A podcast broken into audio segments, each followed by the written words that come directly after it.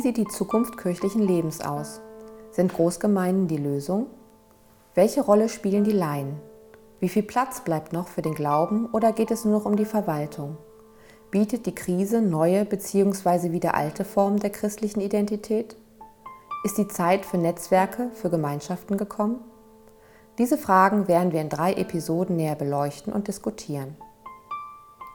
Im ersten Teil beschreibt Pfarrer Berg mit Zuversicht die Situation in seinem ländlichen Seelsorgebereich. dass äh, in den Medien oft so dargestellt wird, als wenn die Kirche so auf dem sinkenden Schiff ist und das Letzte macht dann das Licht aus, so nach dem Motto. Diesen Pessimismus teile ich überhaupt nicht. Ich erlebe das hier tagtäglich, wie wichtig Glauben und Religion, Bindung, Kontakt zu Gott oder zu diesem Thema für alle Altersschichten und alle Gruppen ist, weil Glauben meines Erachtens auch etwas Intimes und Persönliches ist, das man nicht einfach zentralisieren kann in einen anonymen großen Raum. Ursprünglich waren es vier, mittlerweile sind es zwölf Dörfer, die organisiert sind in neun Pfarrgemeinden, die einem Pfarreiengemeinschaft zusammenarbeiten. Um sich kennenzulernen, machen wir mehrmals im Jahr so Gemeindesonntage, wo, sie, wo eine Gemeinde die andere einlädt.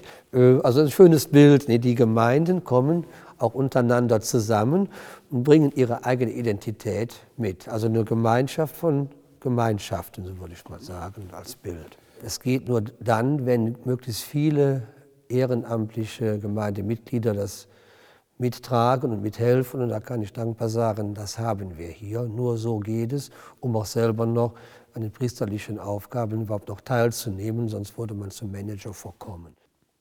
Vom, vom, vom Ziel her bin ich natürlich geprägt vom letzten Vatikanischen Konzil als Gemeinde, als Volk Gottes, das unterwegs ist. Das Bild ist gut biblisch.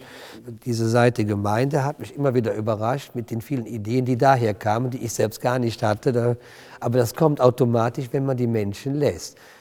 Und jede Gemeinde hat ähm, jede Menge Talente und, und Überraschungen parat, vom Jugendbereich an bis zu den Senioren, die das tun, was sie hier morgens oder sonntags morgens besingen und bekennen, eben zu den Menschen gehen und denen auch von Gottes Liebe erzählen. Das ist dann auch wieder Seelsorge, also unser größtes Kapital auch, was uns geschenkt wird.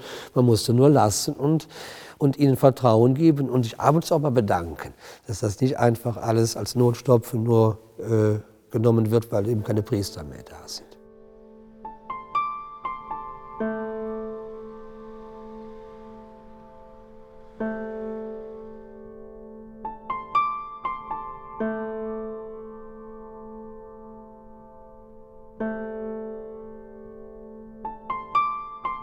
thank